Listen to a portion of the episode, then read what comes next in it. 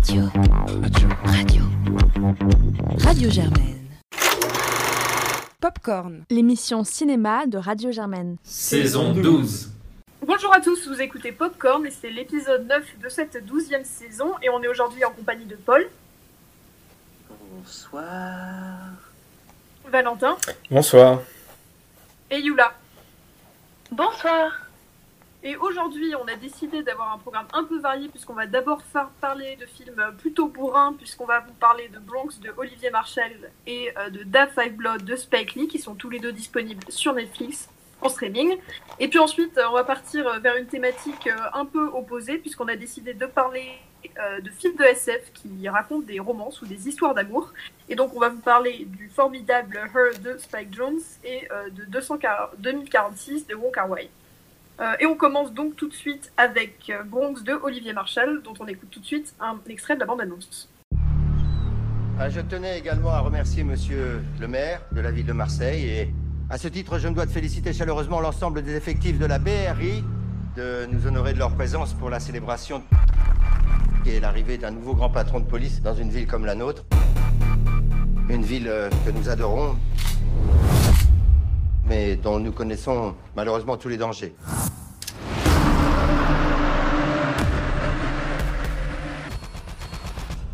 Et c'est Yula qui nous présente le film.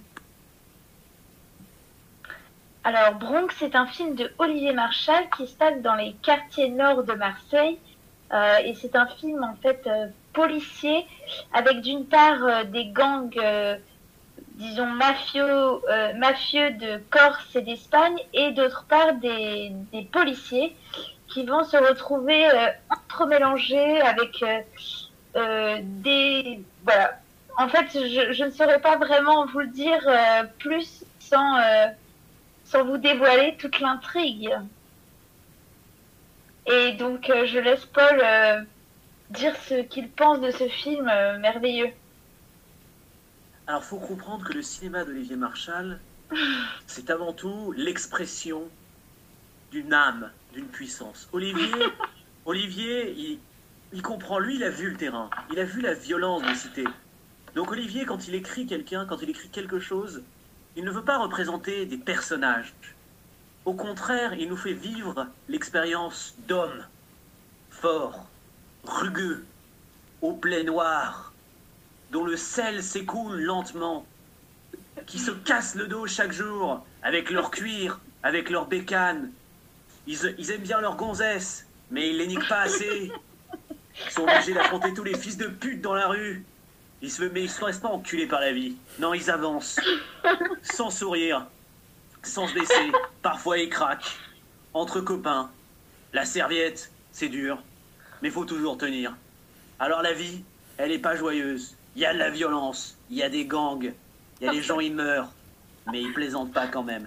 Non, le problème avec Marseille, euh, je pense que c'est un bon résumé du film. Le problème avec Marseille, c'est qu'il a été écrit euh, par un enfant de 12 ans. Et c'est une Bronx, régression absolument abominable. Ma- Marseille? Bronx, Bronx, pardon. Bronx. Marseille aussi a été écrit par un enfant de 12 ans, mais le fait est que le livre s'appelle Bronx.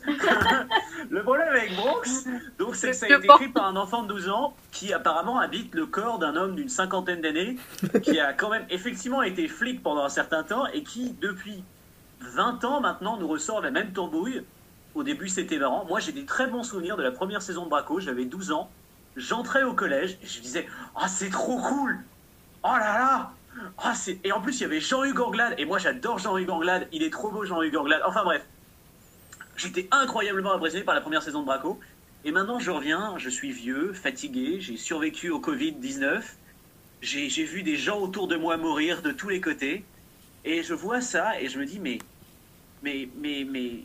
Mais c'est terrible parce que j'aurais écrit ça il y a 8 ans. Enfin, c'est, une catastrophe absolue ce film. C'est un film qui. Et c'est même pas à cause de Netflix pour le coup, ce qu'on pourra reprocher par exemple le film d'après de ne pas avoir eu de contrôle qualité.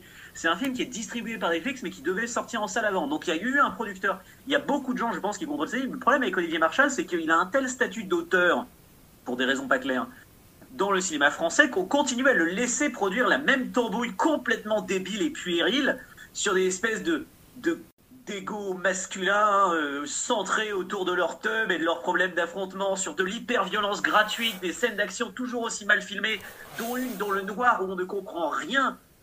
il récupère en plus plutôt de bons acteurs, mais il, il en fait rien. Jean Reno, il est là, il en fait rien. Caris, il est là, il en fait rien.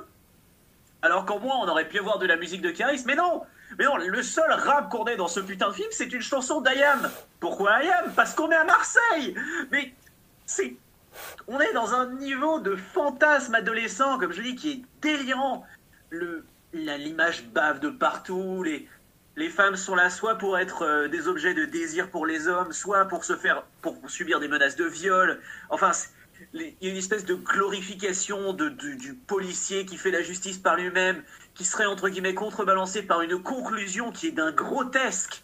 Mais, mais c'est dingue, je, un montage sur du Alain Bachung comme on n'en avait pas vu depuis Michael Bay. Enfin, c'est hallucinant de, de nullité, c'est abyssal, c'est vraiment très bête, mais c'est aussi vraiment très très drôle en fait.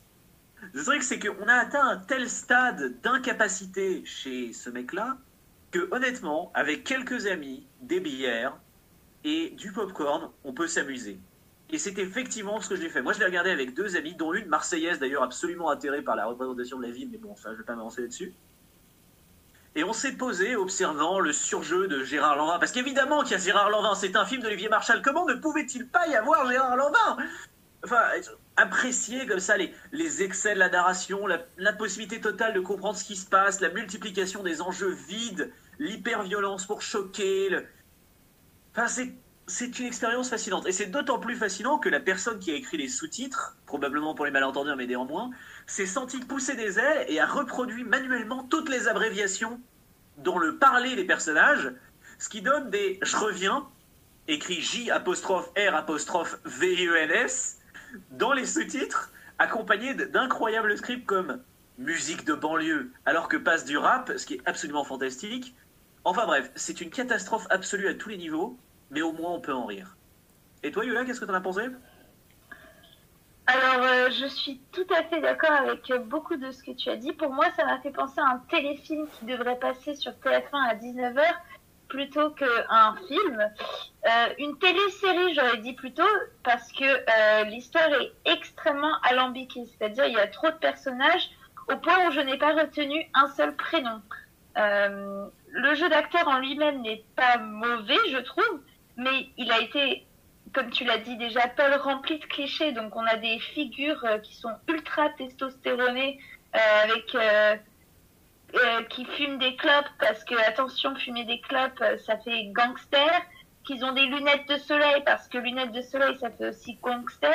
Montre en or et faut pas oublier le Rottweiler et un œil bleu de couleur bizarre pour faire mystérieux.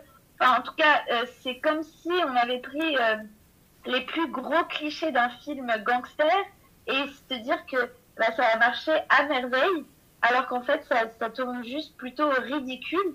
Et comme tu as déjà dit, euh, la position de la femme dans ce film est juste... Euh, bah, en fait, j'ai du mal à croire que c'est quand même filmé en 2020. Euh, et surtout, moi, ce qui m'a perturbé, c'est qu'il y a vraiment des drames sans raison, qui me fait penser que c'était vraiment plus un télé, une télésérie qu'un téléfilm parce qu'on a des personnages, notamment le, un personnage qui s'appelle Will, qui à l'ouverture du film. Donc toute l'ouverture, cet homme se suicide. Donc on se dit, waouh, euh, première scène, un homme se suicide. Que va-t-il se passer? Pourquoi? Quel, Il tue toute sa famille et il se suicide. Bah, figurez-vous que il n'y a aucune. En fait, c'est un drame sans raison, c'est-à-dire qu'il n'y a aucun fondement à ce suicide et euh, au massacre de la famille de ce, de ce personnage. C'est comme si euh, c'était pas assez fou, donc fallait rajouter quelque chose pour nous accrocher et qui au final euh, il a oublié que en fait il y avait toute cette ouverture et qu'il fallait inclure une sorte d'explication bizarre à ce suicide, mais que en fait la moitié des choses qui se passent dans ce film, on pourrait les enlever. Euh, et, ce qui me surprend, c'est que Olivier Marchal était lui-même un ancien inspecteur de police. Euh, donc je ne sais pas si euh, lui-même a vécu tellement de corruption ou des mafieux avec des Rottweiler et lunettes de soleil montre en or pour avoir cette image de ce qui est la, la, corruption et les gangsters. Si c'est effectivement comme ça et moi je suis juste inconsciente, mais je trouve ça assez surprenant que, au final, il soit lui-même de ce monde avant d'être réalisateur et se décide à reproduire des clichés totaux qui sont juste ridicules pour moi. Voilà, pas bah, grand chose d'autre à dire. Ouais, c'est un mauvais film, c'est vraiment un très très mauvais film. En même temps, euh, si vous, vous tenez ce genre de truc et que la violence excessive vous dérange pas trop et que les menaces de viol gratuites vous dérangent pas trop et que. et, et, et, si, vous, si le manque de crédibilité ne vous, manque, euh, ne vous dérange pas, parce que dans les premières bah, minutes, il y a quand même. Bon, c'est un spoiler sans être un spoiler un homme qui va tuer une femme, sa femme, devant un policier, sans que ça pose problème. Je veux dire, euh, il y a un manque de crédibilité totale qui, qui, qui est rigolo. Donc, euh, si, euh, si, vous voulez voir de plus en plus des, scènes qui, qui, bien évidemment, dans, la vie, la réelle, ne se passeraient pas, bah, voilà, je vous invite à le regarder. Et ça faisait un peu de cascade, cascadeur, tout ça peut-être parce qu'il y avait. Euh, comment il s'appelle, pardon Nicolas Bell? Non. Le fameux cascadeur qui est dans ce film. Oui, oui, il y a un cascadeur dans ce film, effectivement. Euh, et son nom est. David euh, Bell. David Bell. David Bell, oui, David Bell, qui joue un personnage qui n'existe pas comme 80% des personnages du film. Et il y a Claudia Cardinal surtout. Il y a Claudia Cardinal dans ce film, c'est ça qu'il ne faut pas oublier. Il y a la plus grande performance de Claudia Cardinal depuis un certain temps c'est, on, la reconnaît à peine d'ailleurs, on la voit pas globalement, et elle se fait tuer euh, de façon aussi expéditive qu'elle est arrivée. Enfin, ah c'est, oui, c'est un film qui est très très drôle en fait. C'est un film qu'on peut apprécier au second degré pour peu qu'on tolère ce genre de conneries, et ça serait tout à fait compréhensible de ne pas le tolérer. foncièrement, c'est un contenu qui est particulièrement gras et, et bête. Et ce qui m'étonne d'autant plus, à part le fait qu'évidemment le Figaro lui a donné plutôt euh, une bonne critique, parce qu'évidemment c'est un film de droite, donc le Figaro s'est jeté dessus, quel que soit le propos. Euh, C'était Eric Neuf C'était probablement Eric Neuf. Je vais immédiatement vérifier, et ceci est fait en live pour vos oreilles. Est-ce que c'est Eric Neuf qui a dit du bien de, cet hallucinant film? Et la réponse, la réponse est non, puisque c'est Nathalie Simon qui a dit du bien de ce film. Mais, mais, effectivement, Eric Neuf aurait en pense probablement le plus, le plus grand bien. Mais c'est très étonnant que qui que ce soit puisse encore défendre euh, Olivier Marchal, qui en tant qu'acteur est à peu près supportable, mais qui en tant que scénariste et réalisateur commence vraiment à nous casser les pieds. Donc euh, allez le voir pour rire, n'allez pas le voir pour autre chose. Ok, bon bah je crois que c'est assez clair. Hein. Ce sera donc euh, le punching ball de la semaine. effectivement, ça donne presque envie de le voir, mais je pense que globalement votre temps sera mieux utilisé que devant euh, Bronx euh, d'Olivier Marchal. Euh, c'est un peu, d'après ce que j'ai compris, qui a l'air d'être globalement notre Bad Boys 2 à nous, qui sent le, vieux port. Et on va passer sur un film, peut-être pas sur un autre registre, mais peut-être au moins sur un autre niveau, à Da Five Blood de Spike Lee, dont on écoute tout de suite un extrait de la bande-annonce. Black GI, is it fair to serve more than the white Americans that sent you here? Nothing. is more confused than to be ordered into a war to die without the faintest idea of what's going on. I dedicate this next record to the soul brothers of the 1st Infantry Divisions. Be safe.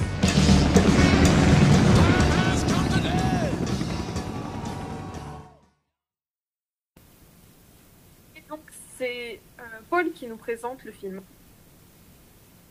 Oui, donc Da Five Blood, c'est le dernier film du assez réputé réalisateur Spike Lee, notamment auteur de. Euh, mon Dieu, comment s'appelle ce film? Do the Right Thing Do the Right Thing, merci. Ou du récemment acclamé euh, Black Clansman. Donc c'est un film euh, avec Delroy Lindo, Jonathan Majors, Clark Peters et surtout le et surtout Mélanie Thierry et Jean Reno et surtout Chadwick Boseman qui est récemment décédé au grand regret de certains des, des fans euh, de la, saga Marvel dans cette émission. Et donc Da Five Bloods nous raconte donc l'histoire euh, de cinq, de quatre pardon, euh, vétérans de la guerre du Vietnam afro-américains qui décident de retourner dans le pays pour retrouver le corps d'un de leurs camarades tombé au combat, ainsi qu'une mallette remplie de lingots d'or qu'ils avaient trouvé à l'occasion. Et de là, se lance dans une espèce de poursuite plus ou moins complexe de, et se mêle de différentes thématiques, notamment celle de la, de la libération, des, de la lutte évidemment euh, pour les droits euh, des populations afro-américaines, aussi des, transformations, de l'arrivée de Trump au pays, tout ça dégoupillé dans un film quand même de deux heures et demie. Et qu'est-ce que tu en as pensé, Yola? Alors, euh, qu'est-ce que j'ai pensé de The Five Bloods? Pour moi, je vais être tout à fait honnête, la liste des défauts est malheureusement un peu trop longue. Euh, pour moi, la première faute qui est assez frappante, euh, Paul, selon toi, c'était intentionnel, mais en fait, c'est le changement euh, d'époque. Donc Spike Lee va faire des flashbacks entre la guerre du Vietnam et 2020. Et donc, non seulement ça sera fait de manière très grotesque avec, en fait, il va changer le format à l'ancien format, appelé format carré, pour montrer qu'on est dans les années 70. Puis ensuite, il va revenir au format panoramique pour dire qu'on est en 2020. La couleur et la netteté de l'image va aussi changer à chaque fois euh, euh, pour les différentes époques. Mais les acteurs restent vieux. Donc, c'est-à-dire qu'on a les mêmes acteurs qui ont la barbe blanche, euh, qui ont des rides, qui sont à la fois soldats dans les années 70, jeunes, guerriers à la guerre de Vietnam. Et euh, ce sont aussi les papis qui vont revenir euh, sur la terre du Vietnam pour euh, retrouver l'or et les os de leurs camarades, collègues de, guerre. donc pour moi, ça c'était déjà étrange, très étrange et manque de crédibilité. Peut-être que je m'attache trop à cette crédibilité, mais c'est vrai que en fait, je trouve que ça nuit au propos parce que il faut dire que ce film est aussi un film très politique. Donc en fait, il y a un sujet de racisme et de guerre qui est très intéressant, puisqu'en effet, euh, quand on regarde les Afro-Américains ont été oubliés quand il s'agit de, de, la guerre euh, du Vietnam et des vétérans. Mais en fait, ce clivage entre blanc et noir va être fait de manière si grotesque euh, que ça va créer un manque de crédibilité totale et ça va en fait nuire profondément aux propos que tient Spike Lee qui est le racisme aux États-Unis euh, dans les années 60-70 et encore aujourd'hui. Et c'est juste, euh, pour vous donner un exemple, dans le film, pendant toute la, tout le, moment de flashback, les soldats, euh, donc les soldats des, des, de Five Bloods, donc les soldats noirs, ne vont être, vont être que entre eux et à aucun moment il n'y aura d'autres soldats, donc d'autres soldats blancs.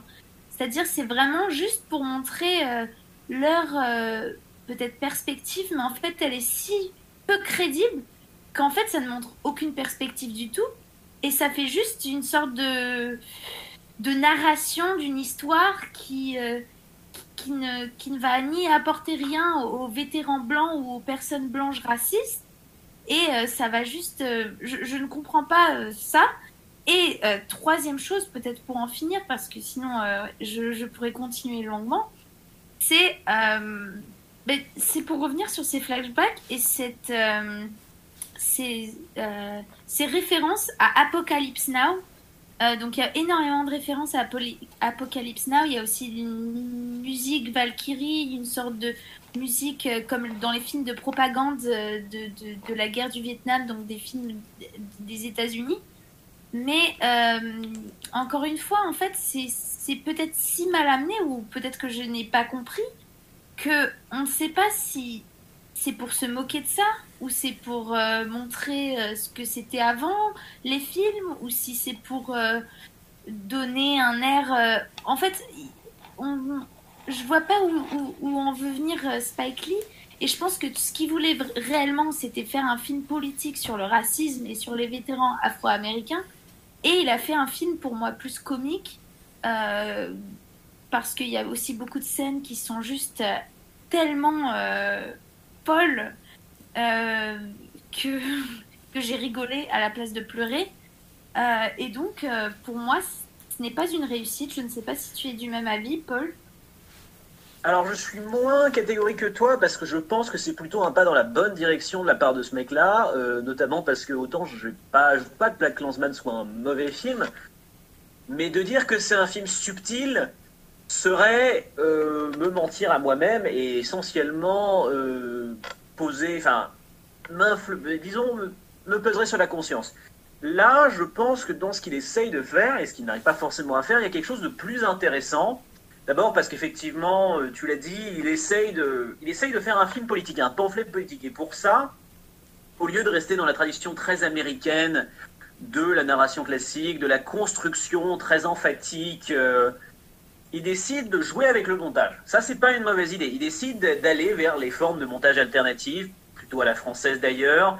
Il, fait rend apparente euh, l'hypocrisie de la caméra. Il insiste sur les, le, côté extraordinairement euh, métaphorique de la plupart de ces personnages, il joue sur la perception, il se fait plaisir. Le problème avec tout ça, c'est que ça nécessite souvent une vraie maîtrise de son propos pour aller au-delà de ça, et que le propos de Spike Lee dans ce film, c'est un propos du chaos. En utilisant cette double métaphore d'effectivement euh, l'oppression des Noirs euh, pendant la période de, de, Martin Luther King, pendant la guerre du Vietnam, et en mettant ça en parallèle avec la guerre du Vietnam, c'est-à-dire la façon dont les populations vietnamiennes sont utilisées par les Américains et par les Français, parce qu'il y a aussi une utilisation des Français, et notamment une apparition de la princesse de Montpensier, c'est-à-dire Mélanie Thierry, dans la deuxième partie du film, qui n'a aucun sens, mais qui est assez sympathique néanmoins. Il essaye de construire un univers métaphorique qui est intéressant. C'est une proposition, d'ailleurs c'est le cas, je trouve, de la plupart des films récents de Spike Lee, à part Old Boy, c'est qu'il, au moins, il propose un concept intéressant. Il y a plein de bonnes idées qui auraient pu être utilisées et qui, si elles avaient été proposées par un réalisateur qui ne bosse pas depuis quoi 40 ans dans le milieu, pourrait être considéré comme un triangle. Le problème, c'est que d'abord, Spike Lee, effectivement, bosse depuis 40 ans dans le milieu, et il y a un moment où il faut arrêter de se foutre de la gueule du monde et de faire des films comme si c'était les premiers films. Et que là, très clairement, c'est absurde qu'un type comme ça puisse montrer un niveau d'amateurisme dans sa technique qui euh, est à ce point flagrant. C'est-à-dire que les scènes, euh, tu vas parler des scènes en 4 tiers, qui sont censées être tournées comme dans les années 70, et qui d'ailleurs sont tournés de façon assez intéressante en, euh, en 16 mm. Donc il a essayé de reprendre un format classique. Et il a quand même réussi à nous donner l'impression que c'était tourné en numérique avec un grain dégueulasse. Je, je ne comprends même pas comment il a fait. Je suis halluciné. Ces scènes sont montées, filmées, de façon à nous donner l'impression qu'on est en train de mater un ersatz de film d'action en 2020, en plus avec des scènes d'action mal montées, mais bon, ça à la limite, je suis peut-être un peu exigeant sur le sujet, mais c'est la même chose, c'est le même problème que Marseille d'ailleurs, euh, de Marseille que de Bronx. C'est-à-dire qu'il n'y a aucune... il n'y a aucune forme d'enjeu dans ces scènes d'action, et d'ailleurs il ne devrait pas forcément y en avoir, ça peut être un propos, le problème c'est que c'est pas exploité non plus, euh, qui du coup ne rend, ça pas ça particulièrement palpitant, et le jeu du ton effectivement, c'est-à-dire qu'il essaye de, de, partir dans tous les sens stylistiquement, mais il part aussi dans tous les sens thématiquement et tonalement, c'est-à-dire que le scénario peut alterner de la comédie à la tragédie, euh, il essaye de créer une expérience qui est très particulière. Et là-dessus, je trouve que ça aurait pu être intéressant. Si il avait eu la moindre forme de, délicatesse ou d'intelligence dans la façon dont il appliquait son propos. Et là, le problème, c'est que de tous ces personnages, qu'ils soient métaphoriques ou humains, il y en a deux qui sont importants sur les quatre euh, principaux. Il y en a deux qui sont importants. Un qui se fait exploser sur une mine et le dernier qui n'a aucun intérêt. Et le problème avec ça, c'est que dans le seul, du coup, il crée une dialectique. Et s'il crée une dialectique, ça peut être intéressant aussi. Le problème, c'est que sa dialectique, elle est entre un vétéran traumatisé qui porte des casquettes MAGA et qui hurle des abominations racistes 80% du temps, et un homme calme, pesé, posé, qui accepte ses crimes pendant la guerre du Vietnam, qui a une relation rationnelle avec la plupart de ses proches, et qui certes a des douleurs, mais, enfin, a des difficultés, mais à aucun moment ne fait d'erreur dans son raisonnement. À aucun moment, une pensée autre n'est développée que ces deux-là, et jamais il nous est montré, il nous est montré pourquoi les relais, pour comment euh, la guerre du Vietnam a détruit une partie des unités noires, et il n'y a aucun doute que ces unités noires existaient. Je pense que les statistiques qu'il nous offrent sont vraies, et je suis sûr à 90% qu'il est possible d'avoir ces unités effectivement perdues au milieu de nulle part, entièrement composées, ces bataillons noirs, entre guillemets je ne doute pas de l'existence de ces choses et je pense qu'il s'est au moins renseigné sur le sujet parce que je ne peux pas reprocher à Spike Lee de ne pas se renseigner sur son sujet. Et d'ailleurs, les images d'archives qu'il a choisies sont très bien. Mais à aucun moment il n'arrive à transcender cette espèce de dialectique plate qu'il a imposé dans ses premières scènes. Et c'est une catastrophe parce que ça dure 2h30, parce que c'est en trois parties et que au milieu de, que, au milieu de la première on s'emmerde, que la deuxième nous réveille un peu et qu'on continue à se rendormir à la fin, qu'il tue ses personnages de façon complètement gratuite pour faire relever le scénario, que la fin est une espèce de référence à moitié foireuse à la fin du dernier film qui, certes, avait un certain effet quand elle avait été faite, mais de la répéter, c'est quand même un peu abusé. Et au fond, on finit par s'ennuyer. Mais ça reste un film plus intéressant. Si c'est ça la conclusion nécessaire, ça reste un film plus intéressant que Bronze. Et si vous voulez vous intéresser ne serait-ce qu'au sujet, euh, c'est un bon point de départ. Parce que c'est la thèse. Il nous manque l'antithèse et éventuellement une synthèse pour, pour obtenir une vraie dialectique hegelienne. Mais on a une thèse, on a une proposition initiale. Je pense que la thématique était très intéressante, mais justement, comme tu dis, euh, tuer euh, les personnages dans des mines euh, gratuitement, parce que c'était vraiment gratuitement, avoir une sorte de course-poursuite ou même les propos sur le racisme qui sont simplifiés à un moment quand un homme veut vendre un poulet et, et du coup l'un des personnages refuse et donc l'autre commence à créer des injures racistes. c'est juste trop Enfin, c'est, le, ce qui est important dans cette scène, c'est que le, c'est que c'est le personnage noir qui entre guillemets a survécu aux, difficultés euh, des soulèvements, qui se met à insulter des, des, qui sortir des insultes racistes, au personnage vietnamien qui lui a été entre guillemets dont le, dont le pays a été détruit par les États-Unis. Là-dessus, on peut comprendre qu'effectivement, il essaye d'avoir une double relation thématique. En fait, c'est un film qui essaye d'avoir un maximum de propos sur la surface, qui essaye de briser son, sa construction, son, sa, sa diégèse et sa suspension consentie d'incrédulité pour dire quelque chose. Et ça, en soi, c'est jouable et ça peut être très bien fait, mais euh, à aucun moment il ne prend le temps de développer quelque chose pour aller au-delà de cette surface. Il reste à la thèse, il reste à l'argument de, initial de son, de son développement et ne va jamais au-delà de cette surface hyper visible, évidemment passionnante pour, euh, pour quelqu'un qui serait habitué à un, cinéma beaucoup plus emphatique, mais qui, du coup, euh, n'est pas assez développé. Mais peut-être qu'il sortira un deuxième, espérons alors. Hmm. Donc voilà, on vous le conseille. Enfin, moi je vous le conseillerais plus. Je sais pas pour toi, Yula, parce que je suis témoin de pas apprécier. Mais moi je vous, le, je vous le conseillerais quand même plus que Bronze. C'est un peu long, c'est même très très très trop long, mais c'est plus intéressant que la Clansman à voir en tout cas. En tout cas, The Five Bloods, c'est quand même deux heures et demie de qu'on pourrait Franchement, moi, je, ne vous le conseille pas de dire qu'il est meilleur que Bronx. C'est pas très difficile. Donc, euh, euh, peut-être. Mais euh, l'idée était très bonne. Le sujet du, racisme et des, vétérans afro-américains est extrêmement intéressant. Et il a juste, pour moi, été très mal exploré. Et, c'est dommage. Donc, voilà. Ok, bon, bah, je, pense que là aussi Là aussi, c'est assez clair. Euh, globalement, la conclusion, euh, Spike Lee est quand même meilleur qu'Olivier Marshall, au moins là-dessus. Euh, et je, caresse, je continue de caresser un jour le doux espoir qu'on parle d'une sortie streaming qui soit pas trop mal, ou qu'on ne défonce pas complètement. mais pour pouvoir parler de vos bons films, on a quand même trouvé une combine qui est vous parler de films sortis plus anciennement autour d'un thème. Et donc le thème de cette semaine, c'est les films SF qui racontent des histoires d'amour.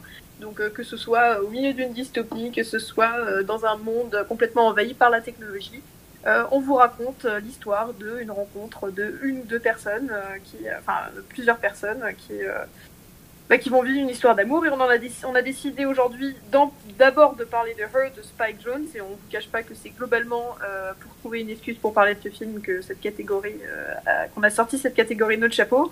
Et ensuite 2046 de Wong Kar Wai. Et donc on commence tout de suite par parler de Her, dont on écoute un extrait de la bande-annonce. Good morning, Theodore. Good morning. You have a meeting in five minutes. You want to try getting out of bed? Get up! You're too funny. Theodore, I saw in your emails that you'd gone through a breakup recently. You're kind of nosy. Am I? You'll get used to it.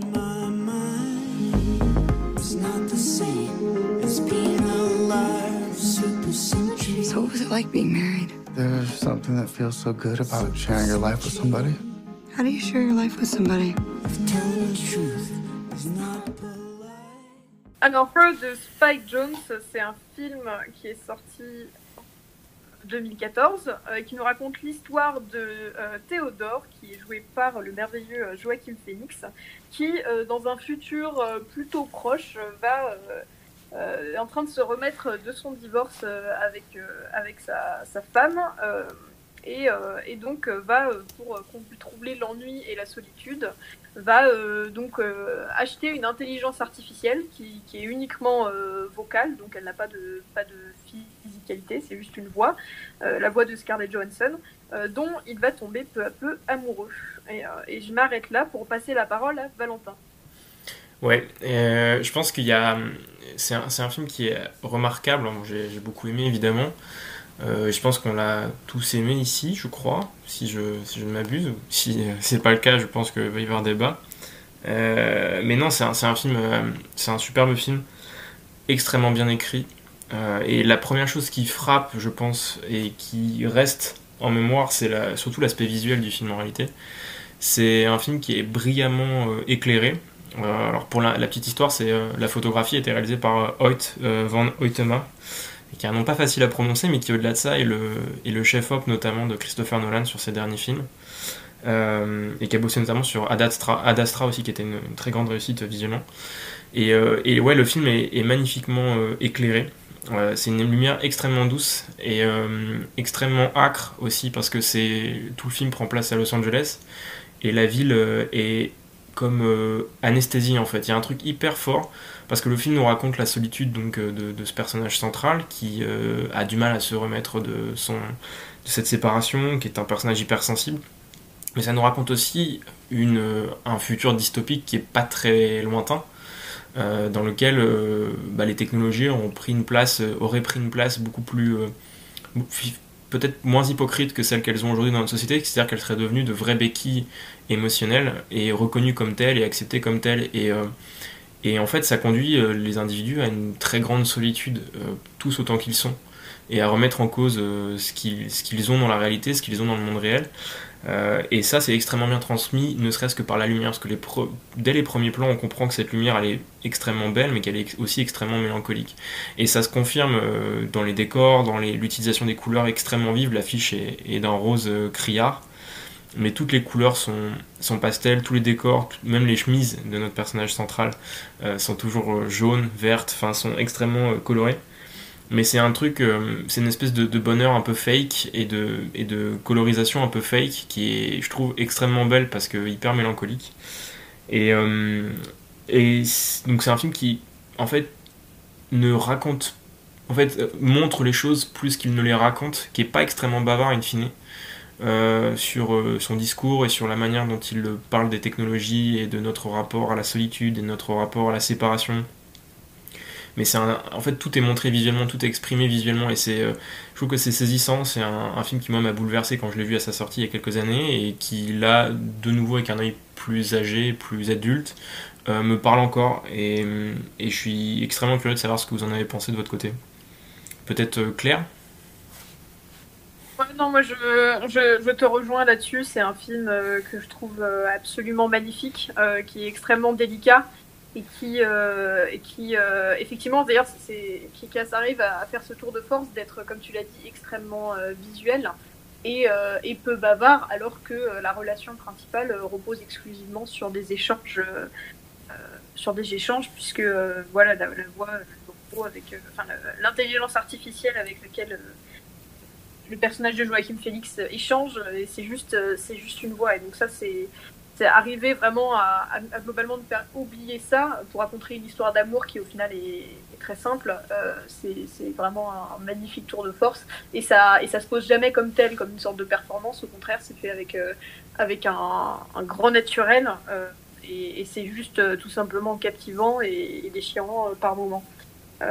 Moi, ce qui m'intéresse aussi, c'est la représentation, la représentation du futur. Comme, et comme tu l'as dit, en fait, globalement, ce que je trouve intéressant, c'est que effectivement, ça, ça, présente pas de grands rebonds technologiques. On a évidemment, voilà, des, euh, on a on a des jeux vidéo en 3D et puis ce genre de choses. Mais globalement, ce qui, a, ce qui, a, ce qui est montré et ce qui est vraiment futuriste, c'est le rapport des gens à la technologie et la place que ça, que ça a peu appris dans leur vie.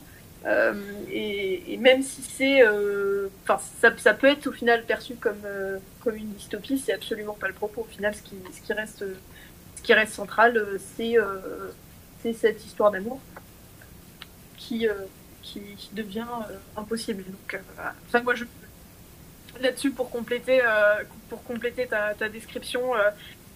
Euh, j'ai adoré euh, bah, évidemment le jeu des acteurs, hein, donc euh, Joaquin Phoenix qui a globalement plus rien à prouver et qu'on apprécie ici dans un rôle un peu plus retenu de cette espèce de, d'handicapé sentimental qui est extrêmement introverti et extrêmement sensible. Ah, il est en pleine dépression, hein, très clairement, c'est un film c'est aussi un film sur la dépression. Ouais, ouais, c'est un film sur la dépression qui, qui a ce, en plus ce ce métier assez ironique de devoir euh, écrire des lettres, euh, des lettres pour des amoureux euh, qui, qui eux-mêmes n'aiment pas écrire des lettres personnelles. C'est une agence qui écrit des lettres manuscrites pour toi.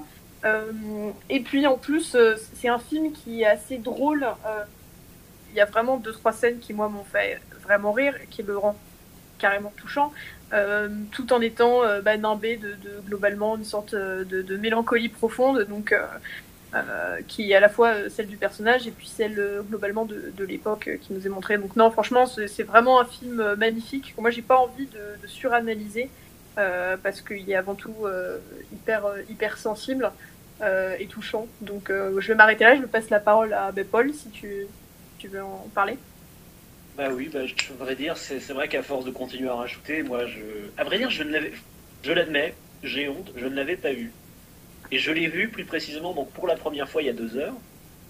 Et euh, ben, j'en reviens toujours pas. C'est-à-dire que c'est un film évidemment une, mais de, extraordinairement sensoriel, très puissant, qui représente cet univers effectivement, tu l'as dit, un peu faux, euh, un peu perdu, où chacun est finalement enfermé dans sa propre solitude et qui finalement, dont on finalement on ne transcende cette barrière qu'à la toute dernière scène qui est d'une absolue majesté euh, c'est un film d'une terrible intériorité, comme très peu de films américains le sont d'ailleurs, euh, qui à chaque scène nous fait toujours, nous permet toujours plus de pénétrer à l'intérieur de, ce personnage, sans mauvais jeu de mots, euh, dans chacun des recoins, des tréfonds de ses hésitations, qui continue d'ailleurs de, regarder. Il y a une scène absolument merveilleuse, d'ailleurs l'image est entièrement noire de, sexe au milieu, enfin vers le, le, début du film, qui illustre ça parfaitement. Ah, j'allais en parler, ouais. ouais, les, c'est un film qui a une maîtrise de sa technique qui est sans nom. C'est d'ailleurs un drame que ce soit le dernier film sorti par Spike Jones depuis 2013, qui depuis fait des documentaires, des, euh, des concerts et des, euh, des one-man shows, enfin des réalise des one-man shows. Euh, c'est un peu malheureux parce qu'effectivement, il y a une telle maîtrise, une telle douceur de ton surtout. C'est-à-dire que là où le film, je pense, est à son meilleur, c'est qu'il évite à chaque moment le mélodramatique qui pourrait ressortir de cette structure extrêmement classique qu'il emploie de, l'histoire d'amour, du rebond en quelque sorte, de cette illusion qu'il utilise pour faire le pas, pour aller au-delà de, cette douleur initiale euh, qu'on nous fait comprendre assez vite par ces images euh, entièrement son, entièrement muettes d'ailleurs, euh, du passé. Il, a une, beauté tragique, je pense, qui a justement qu'ont très peu de ces films qui se mettent toujours à hurler, à, exprimer de façon extrêmement violente ces sentiments. Et en flottant comme ça, il, illustre une douleur bien plus puissante, quelque chose de très sombre, et il le fait euh, avec une justesse, je pense, qu'on voit assez rarement.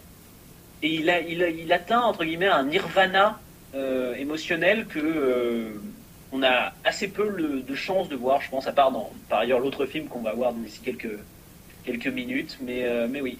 donc tu disais Valentin? Non, non, mais je, je, voulais insister sur la scène que tu as mentionnée, le, il y, a une, scène au milieu du film au moment où, euh, où du coup le personnage central commence, euh, Théodore commence à s'attacher à son operating system, donc l'ordinateur, euh, qui est joué par Scarlett Johansson, je sais pas si on l'a déjà mentionné, mais par la voix de Scarlett Johansson. Et en fait, il y a un, truc hyper intéressant, c'est que il, la scène, et en gros l'image disparaît totalement, c'est-à-dire qu'il continue, il commence à, à, disons, à avoir une discussion extrêmement érotique. Et au fur et à mesure que les choses s'emballent, le, on, a le montage est de plus en plus cut, et puis il y a un moment, il n'y a plus de plus du tout. Et tout est noir, et on a 30 secondes, 45 secondes, en fait, juste de voix. Et, et c'est hyper. déjà, ça, ça, va dans le sens de ce que je disais au départ, c'est-à-dire que c'est un film qui est éminemment visuel, c'est-à-dire que là, effectivement, il y a quelque chose de. qui a un flottement total. C'est un film qui ouvre totalement sur l'imagination de son spectateur, qui laisse totalement le spectateur créer euh, la représentation qu'il a du film et créer tout l'univers qu'il a, qu'il a du film. Et ça, c'est brillant, parce que, encore une fois, je pense que très peu de films aujourd'hui, très peu de cinéastes le font à ce point-là, et qui fait confiance à sa mise en scène. Et la deuxième chose, c'est aussi que c'est un peu tout le propos du film sur, euh, sur l'incapacité qu'a ce personnage-là et euh, qu'a la société, je pense aujourd'hui. Il y a un discours, il y a un discours éminemment social derrière. Euh, de simplement trouver le, bonheur là où il est, c'est-à-dire en gros dans l'imperfection et dans euh, l'inaccomplissement. Et cette scène-là, qui est la scène un petit peu, bah, qui est clairement la scène, euh, le climax orgasmique du film, disons, parce que tout le reste est quand même très douloureux, et ben en fait, bah, il est, c'est symboliquement irreprésentable. Et hum, parce que lui-même est incapable de, voir les choses. Et quand elles existent pour de vrai quand elles ne sont pas son propre fantasme en fait elles ne lui conviennent pas. Il, est incapable de trouver euh, euh, la beauté quand elle se présente et c'est un peu ce drame là que représente euh, Heur. Et c'est quelque chose que je trouve hyper touchant et probablement très personnel à, Spike Jones mais aussi je pense un, vrai discours sur notre rapport aujourd'hui à la consommation des êtres à la consommation des images je sais pas si Yula, tu veux donner ton avis peut-être du coup euh, Moi, ça fait trop longtemps que je ne l'ai pas revu, mais euh, c'est vrai que ça me donne envie de le revoir. Euh, donc je pense que vous avez très bien... En tout cas, vous m'avez donné envie de le revoir, donc je pense que, que on a fini sur une très belle note sur ce film, je pense. Si Paul, tu avais envie d'ajouter d'autres choses non, mais je suis tout à fait d'accord avec ce qu'a dit Valentin. Moi, je suis encore, encore retourné du visionnage et et vraiment, autant Joaquin Phoenix commence vraiment à me courir sur le haricot euh, à force de performances toujours plus grotesques, alors que je trouve que c'est un ah acteur avec un vrai talent. et, euh, et, et j'ai suffisamment exprimé mon dédain euh, dans cette émission pour le film Joker pour, pour expliquer pourquoi ça m'énerve. Mais autant là, je le trouve justement parfait, parfait pour le rôle. Et non, je, franchement, c'est un film qui malheureusement n'est plus sur Netflix ni sur Amazon Prime. Euh, donc je vous finirai bien par le trouver d'un endroit ou un autre, mais que je vous enjoins à aller voir de toutes vos forces. Ouais, bah non, moi encore une fois, euh, je pense qu'on va être très très unanime là-dessus. C'est un film absolument magnifique euh, qui, je trouve que c'est, c'est aussi thématiquement, c'est intéressant aussi de, d'aborder la dystopie, je trouve, sous, cet angle-là, qui est une forme de plus qu'une dystopie euh, technologique euh, qui est vraiment une dystopie euh, sociale et même si l'un et l'autre sont liés, mais là c'est vraiment beaucoup plus, on insiste beaucoup plus sur les conséquences sociales et émotionnelles de, ces développements-là. Et, et, voilà, c'est en plus d'être donc c'est extrêmement riche là-dessus, en plus d'être juste pris comme une simple histoire d'amour absolument bouleversante. Donc, je saurais que trop vous le recommander. Et on en arrive euh, donc au dernier film euh, de la semaine. Donc on va vous parler désormais de 2046 euh, de Wong Kar Wai, dont on écoute tout de suite un extrait de la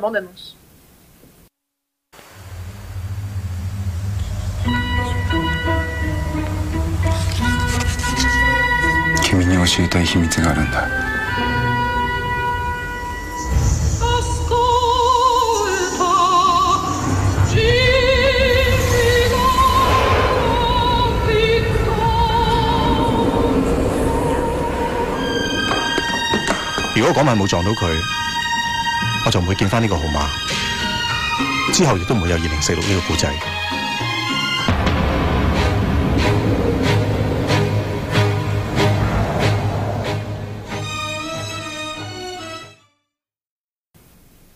Et donc c'est Valentin qui nous résume le film. Ouais. Euh, alors, 2046, bah, c'est un film, donc, tu, comme tu l'as dit, de, Wong Kar Wai, qui est euh, donc un, un cinéaste hongkongais, multiprimé, hein, notamment euh, à Cannes pour In the Mood for Love. Euh, et donc 2046, ça raconte une histoire assez simple, l'histoire d'un d'un auteur de fiction, Monsieur Cho, on, comprend, joué par Tony Long, qui était déjà dans In the Mood for Love, qui écrit un livre intitulé 2046 dans une chambre d'hôtel qui porte le numéro 2046 et ce livre euh, reprend certaines thématiques de sa propre vie amoureuse. Et donc commence le film a une narration assez déstructurée, mais, mais raconte, reprend des souvenirs de, sa vie amoureuse et, et les retrace dans, sur deux mondes, celui de 2046 et celui de 1966. Je crois que t'as pas mal aimé le film. Moi, alors oui, alors pour moi, 2046, c'est euh, un des films, l'un des plus grands exemples de ce qu'on pourrait appeler un film baroque. C'est quelque chose qui est dans une espèce d'excès permanent, autant visuel que, euh, que narratif, qui s'étend dans une espèce de narration picaresque des tribulations de, de, ce, de cet homme qui, qui obsède, qui continue à obséder sur les détails les plus vides, qui rencontre des femmes, les abandonne systématiquement, se comporte comme un horrible personnage par ailleurs, mais évolue comme ça dans cette société hongkongaise en déperdition. C'est un film qui est assez difficile à décrire en fait parce que justement, et d'ailleurs je pense que c'est un témoignage du, des, enfin, c'est une bonne preuve que c'est l'un des meilleurs films jamais faits euh, à ce jour, c'est que pour moi c'est un film qui est extrêmement difficile à résumer autrement que par l'image. C'est un film d'une telle puissance visuelle dans sa construction, dans ses obsessions, qui déjà était celle, entre guillemets, de In the Mood for Love, dont il est plus ou moins une suite, puisqu'il est plus ou moins suggéré par quelques rapports, enfin par quelques évocations qu'il s'agit plus ou moins du même personnage, euh, dont il raconte notamment le, retour de, ce fameux, euh, de ce fameux trou dans lequel on irait confesser euh, toutes, ces, toutes ces affaires dont on irait se débarrasser, dans lequel on irait se débarrasser des problèmes, qui revient dans les fantasmes d'abord dans les fantasmes de ce train, de, de, son roman 2046, mais aussi dans ses propres narrations. C'est un film euh, qui est assez difficile à écrire parce qu'en soi le scénario n'existe pas vraiment, c'est une suite de rencontres assez déstructurées comme tu l'as très bien dit Valentin. C'est une, une image, c'est une suite d'images, c'est peut-être les plus beaux plans de femmes qui pleurent qui aient jamais été mis en scène au cinéma.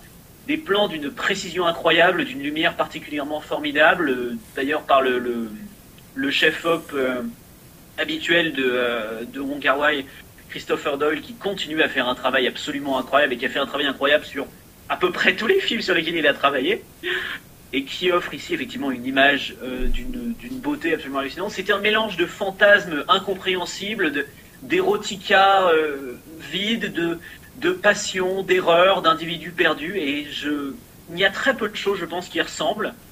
Et juste pour ça, vous devriez aller le voir. C'est une expérience comme il n'y en a pas d'autres. Et du coup, Valentin, euh, je crois que toi aussi tu es assez optimiste sur le film. Qu'est-ce que tu en as pensé? Ouais, euh, oui, ben moi c'était c'est une découverte parce que ça faisait longtemps que je devais le regarder. Euh, j'avais été très très très marqué à l'époque par, par mon visionnage d'In the Mood for Love, qui, auquel il reprend certaines thématiques, mais là où In the Mood for Love était un, avait une sorte de gimmick, une sorte d'énergie dans le, dans le gimmick et dans le montage. Euh, très répétitif, notamment avec ce thème euh, musical principal. Enfin, voilà, ceux, qui l'ont déjà vu ou l'auront en tête, et c'est difficile de s'en défaire. Il y avait une espèce d'entraînement dans le film qui était, très beau, mais qui était très euh, énergique. Là, c'est pas du tout le cas. C'est un film de, par son thème même du fait d'écrire, est un film de recensement du passé et des souvenirs. Euh, et c'est un film qui est extrêmement mélancolique, comme, comme Her, mais de manière très, très différente, mais, mais euh, qui est extrêmement euh, déconstruit, extrêmement flasque en termes de structure, j'ai envie de dire. mais, mais, qui en même temps est, est très très beau parce que c'est vraiment la dynamique du souvenir, la dynamique de, de pouvoir. Il essaie de convoquer des fantômes qui ont disparu depuis longtemps, euh, dont on ne sait pas très bien euh, si en fait ils ont totalement disparu parce qu'il y en a notamment un, enfin un personnage féminin qui, fait un comeback, qui revient une fois, qui revient deux fois et dit plusieurs fois euh, on ne s'est pas revu depuis.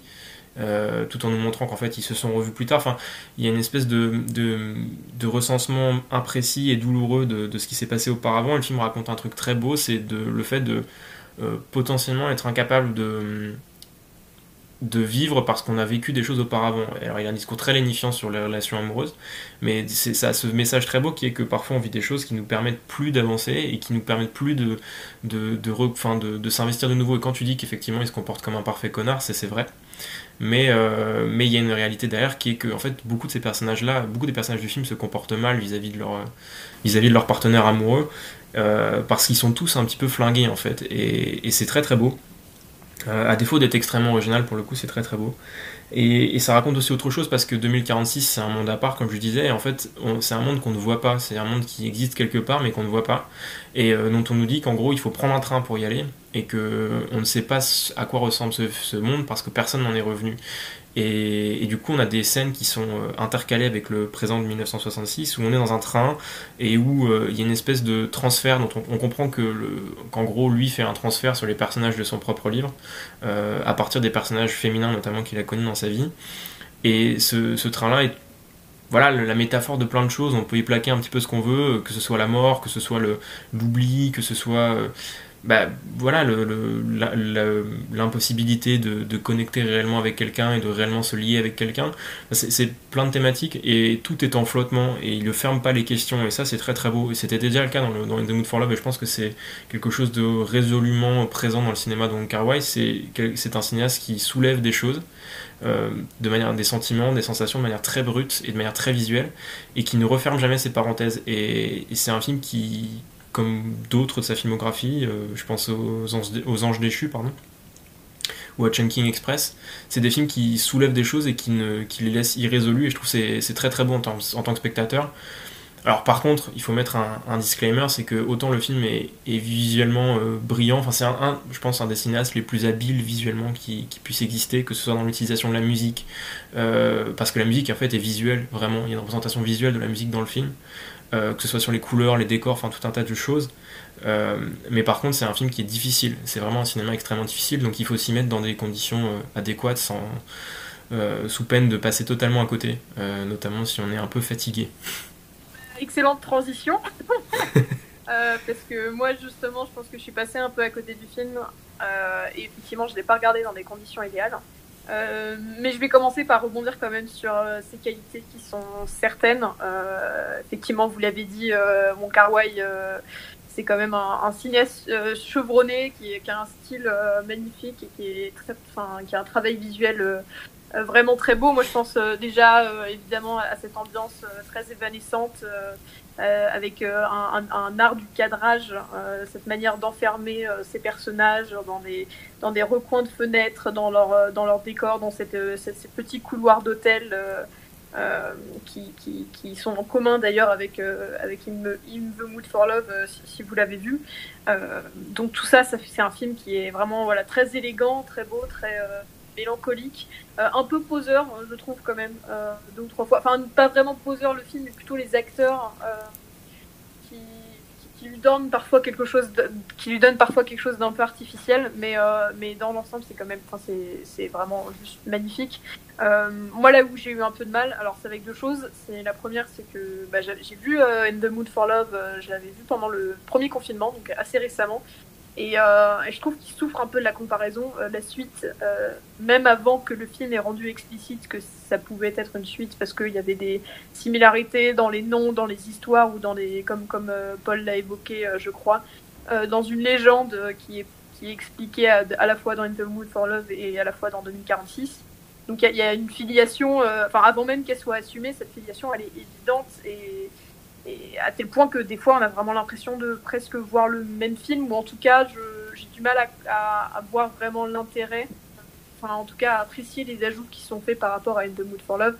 Et, euh, et, donc en fait j'étais juste à enfin il y a quand même certains moments où j'avais juste envie de, de revoir ce, premier film.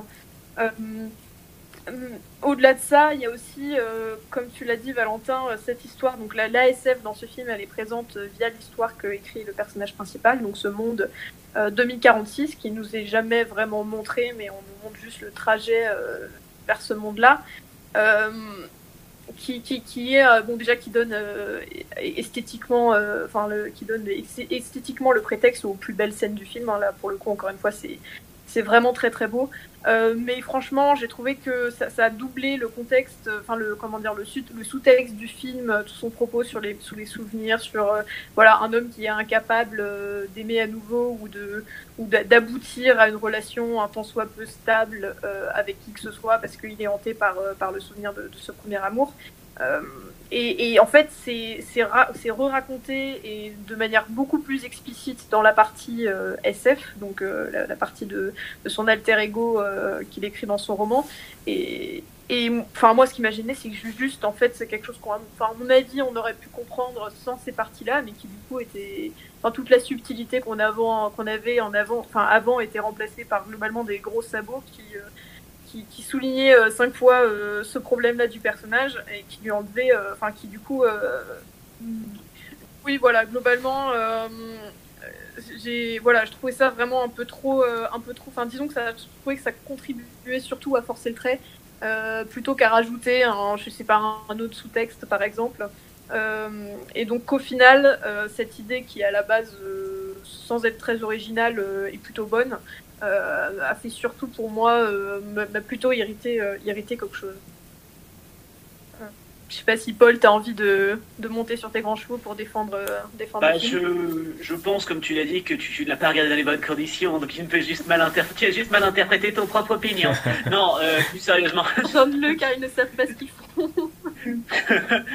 non, mais plus sérieusement, euh, je suis, enfin, je suis partiellement d'accord avec le fait que c'est un film qui prend son temps, mais je rejoindrai Valentin sur le fait qu'effectivement c'est un film qui euh, dans la perte totale de repères de ces personnages, repères narratifs, repères de construction, repères d'interaction, créer quelque chose euh, qui transcende en fait un propos plus simple. C'est-à-dire que au bout d'un moment, la plupart de ces dialogues et des déclarations de ces personnages sont contradictoires avec ce qu'ils vivent. C'est-à-dire que la rationalisation qu'offre cet homme complètement perdu et incapable d'aimer est en parfaite contradiction avec ce que nous on voit. Cette, douleur euh, qu'il explicite, enfin, explicite plus par l'image, finalement, il, n'arrive pas, comme il est narrateur et entre guillemets en presque maîtrise de son récit, il devient finalement un, adversaire euh, à, la réalité qu'on nous propose. Et ça, je pense qu'il y, a de ça aussi qui est assez génial, c'est le rapport simplement de, de l'auteur à son œuvre, de la façon dont celle-ci se transmet au public.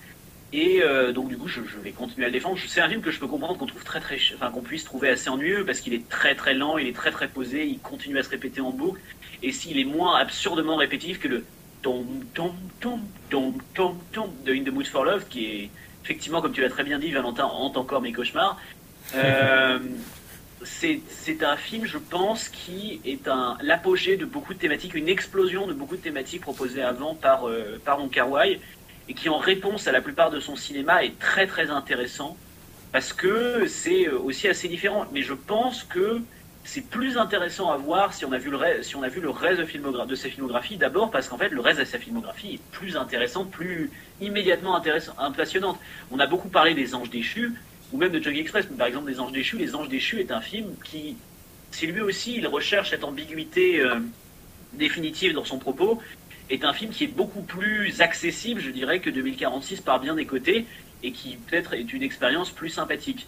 Donc c'est un film que je vais continuer à défendre, que je pourrais revoir de autant de fois que nécessaire et j'y trouverai encore de nouvelles choses, qui a peut-être les, plus belles images qu'on ait jamais pu voir dans le cinéma hongkongais, mais euh, je, conseillerais d'abord d'aller voir euh, ne serait-ce que effectivement soit In the Mood for Love, soit Chugging Express, soit Les Anges déchus, soit même The Grand Master. Essayez de voir les, les, films plus récents euh, de Wong qui sont pas forcément les meilleurs, mais qui restent assez intéressants en tout cas, moi, je qu'on soit bien d'accord, moi, ce film, je l'ai pas trouvé ennuyeux. Euh, les, euh, il filme, il s'étale dans la longueur, mais je trouve que vraiment, il est de toute, enfin, il est baigné dans une ambiance, une musique et un style qui fait que vraiment, moi, je pense que je pourrais, je pourrais regarder ça pendant des heures.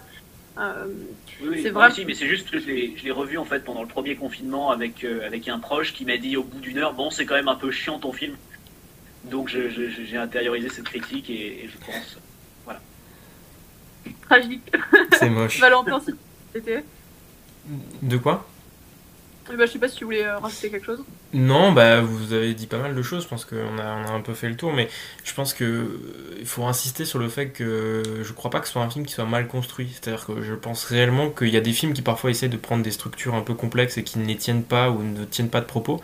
Mais là, à l'inverse, je crois vraiment qu'il y a un discours sur euh, et Paul, tu l'as bien souligné, le fait qu'il y ait une contradiction entre euh, la voix off qui est hyper, euh, imposante et qui tient euh, en apparence la structure d'un récit tenu et, voilà, et au cordeau, et qui en fait est à l'inverse et à l'encontre totalement de, la structure de la mise en scène et de la, du découpage du film qui est totalement euh, éclaté.